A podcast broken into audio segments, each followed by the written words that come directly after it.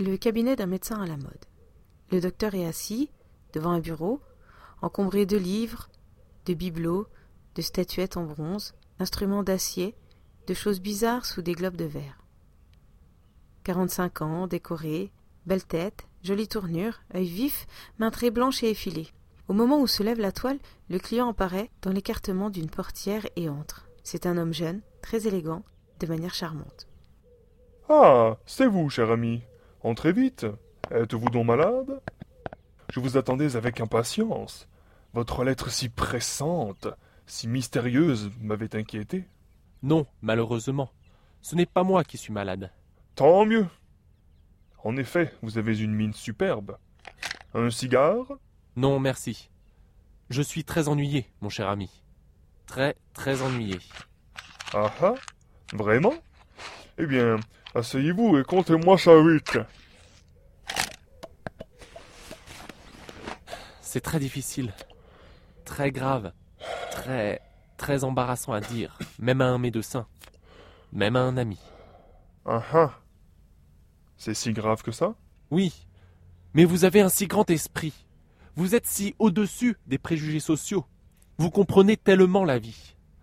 Euh, Quoique. Allez, allez Je vous vois venir. Contez-moi ça. Quoique votre toute récente communication à l'Académie de médecine sur les causes de la dépopulation m'ait jeté un froid. C'était si sévère, si farouche. Voilà que vous voulez régénérer la société maintenant?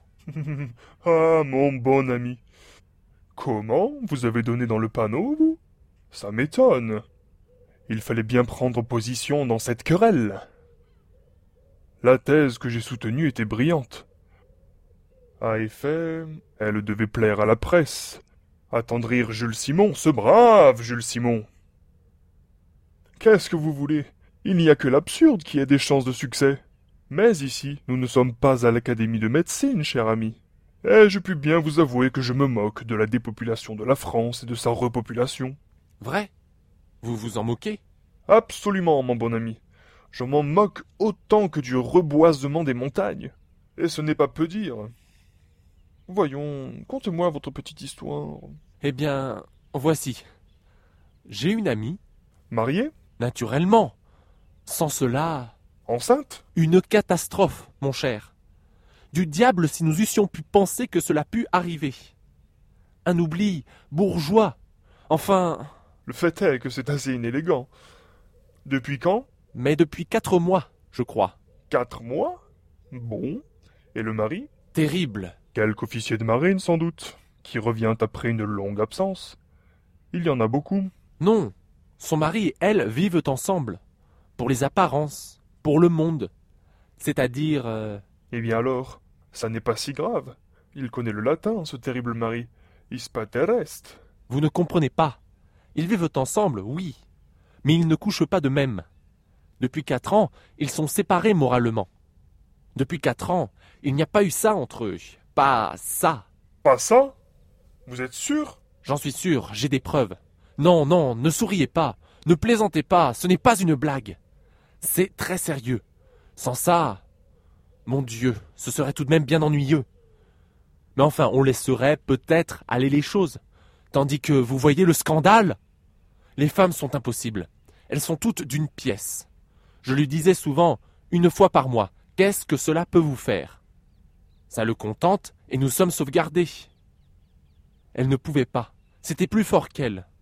Vous voyez le scandale Mon amie est très jolie, très riche, excessivement riche.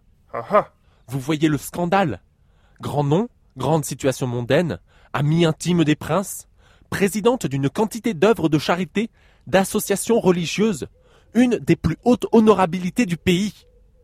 Dans ces conditions-là, vous comprenez, ça devient une question sociale, une question politique. Négligeons le côté purement sentimental, si vous voulez. Il n'en reste pas moins une question de moralité publique. Procès retentissant, séparation, les avoués, les avocats, les tribunaux, les journaux, bref, l'honneur d'une femme détruit, perdu, ou tout au moins discuté. C'est affreux. Nous ne pouvons pas tolérer ce scandale. Eh, grand Dieu, ne sommes-nous pas, tous les jours, assez attaqués, nous, les derniers soutiens de la monarchie et de la religion? Oui, oui, certainement. Je ne veux pas trop penser à moi en cette circonstance. Pourtant, je suis député, très en vue. Je représente toutes les bonnes causes. Un éclat, ce serait terrible pour moi. Cela me nuirait énormément dans ma vie publique. Et puis, ma pauvre amie, elle ne vit plus. Si vous saviez comme, depuis quatre mois, elle s'affole. D'abord, elle a voulu se tuer. J'ai pu l'en empêcher, heureusement. Ensuite, elle s'est remise à monter à cheval, à suivre des chasses, à faire des exercices violents, à porter des corsets, comme ça. Une série d'imprudences qui n'ont rien amené de bon. Nous avons songé à une sage-femme. Mais ces opérations-là sont tellement délicates. Je n'ai pas confiance dans les sages-femmes. Souvent elles sont si ignorantes. Et puis. Et puis. Vraiment, on hésite à confier à ces créatures-là un secret de cette importance. Avec elles, il n'y a pas assez de sécurité. C'est plus tard. Est-ce qu'on sait? Non, non. On n'entend plus parler que de chantage maintenant. Nous sommes dans une bien sale époque, mon ami. Vous ne dites rien? Si, si, je réfléchis. C'est très intéressant ce que vous me dites là. Alors? Alors, j'ai parlé de vous. Elle sait que vous êtes de mon cercle, que vous êtes mon ami. Elle connaît votre haute situation, votre réputation inattaquable, votre gloire de grand savant, et cela la rassure. Elle me disait encore hier, lui seul peut me sauver. Mais le voudra-t-il? Sapristi, l'honneur d'une femme, c'est quelque chose de sacré après tout. La famille, la société, ça vaut bien qu'on les soigne autant qu'une fièvre typhoïde. Aujourd'hui, le rôle d'un médecin n'est pas seulement empirique, il a une prépondérance économique, une véritable et toute puissante portée sociale. C'est votre avis, n'est-ce pas? Certainement. Par l'hygiène, qui est la grande préoccupation contemporaine, il a étendu son action, son pouvoir sur le monde moral. Il le dirige, il le domine, il en est le maître exclusif et bienfaisant. Vous l'entendez ainsi, je pense. Mais oui, mais oui. Mon Dieu. Je sais bien qu'au point de vue étroit, ce que je désire de vous, ce que mon ami attend de vous, ce n'est peut-être pas moral moral. Oh, la morale. Vous y croyez, vous, à la morale? J'y crois, j'y crois. Cela dépend. Par exemple, oui, je crois qu'il faut de la morale, dans les choses qui peuvent se savoir, mais qu'elle est absolument inutile dans les choses qui doivent rester ignorées. Pour moi, la morale, c'est une affaire de conscience. Par conséquent, très large, très souple et très élastique. Je vais plus loin. Il n'y a pas de morale. Philosophiquement parlant, la morale n'existe pas.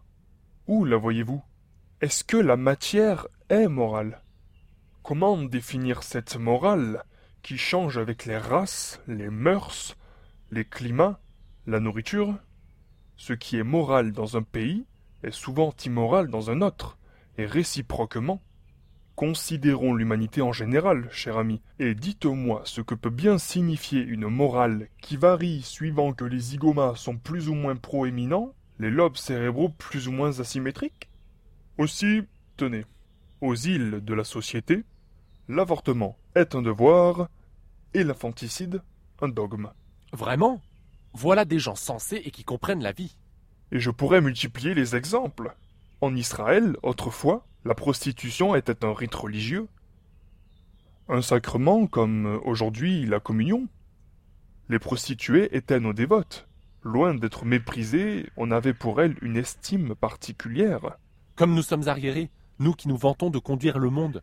Et que de réformes il nous reste à faire Que de progrès à conquérir Je n'irai peut-être pas demander que l'avortement soit un dogme, comme dans l'archipel océanien, mais enfin, je souhaiterais qu'il devint une des nombreuses manifestations de la liberté individuelle.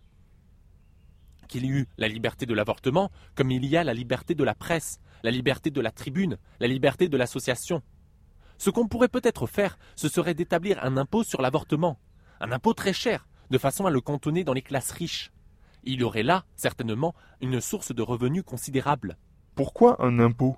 Les médecins se chargeront de le prélever D'ailleurs, je ne suis pas du tout partisan de ces mesures restrictives. Il faut laisser à l'humanité un champ vaste, sans limite. C'est juste. Mais revenons à la question qui m'amène. Tout est parfaitement entendu, n'est-ce pas, cher ami? Et j'espère que les choses iront au mieux. Quelle joie pour ma pauvre amie? Et quelle reconnaissance Je ne fais que mon devoir. Non, non, ne diminuez pas le mérite de votre dévouement. C'est très beau, c'est très grand, c'est héroïque. C'est sublime ce que vous faites là. Croyez bien qu'elle et moi saurons apprécier. Ah, elle est si charmante, mon ami, si spirituelle, si artiste, si intrépide dans la vie. C'est une femme exceptionnelle, vous verrez, et qui vous étonnera par la hauteur de ses idées et la noblesse de ses sentiments. Une femme rare, allez. Une femme unique. Je suis tout à sa disposition. Voyons. Avez-vous pensé au nécessaire? J'ai pensé à tout. Justement, le mari s'absente. Il part demain pour l'Angleterre, où il doit rester quinze jours à chasser. On ne peut plus à propos. C'est parfait. J'ai visité une petite maison exquise, à Auteuil, au milieu du parc. Pas de voisins proches, la solitude, le silence. C'est très mystérieux. Enfin, le décor qu'il faut, un décor de conspiration. Ma parole, quand on entre là, on se croit encore au beau temps du boulangisme. Encore un avortement, celui-là. Très drôle. Et quand conspirons-nous? Mais quand vous voudrez, mon bon ami. Cela dépend de vous. Venez demain à quatre heures. Vous verrez, vous examinerez, vous prendrez vos dispositions. Est-ce convenu? À demain. Oh, cher ami, vous nous sauvez la vie.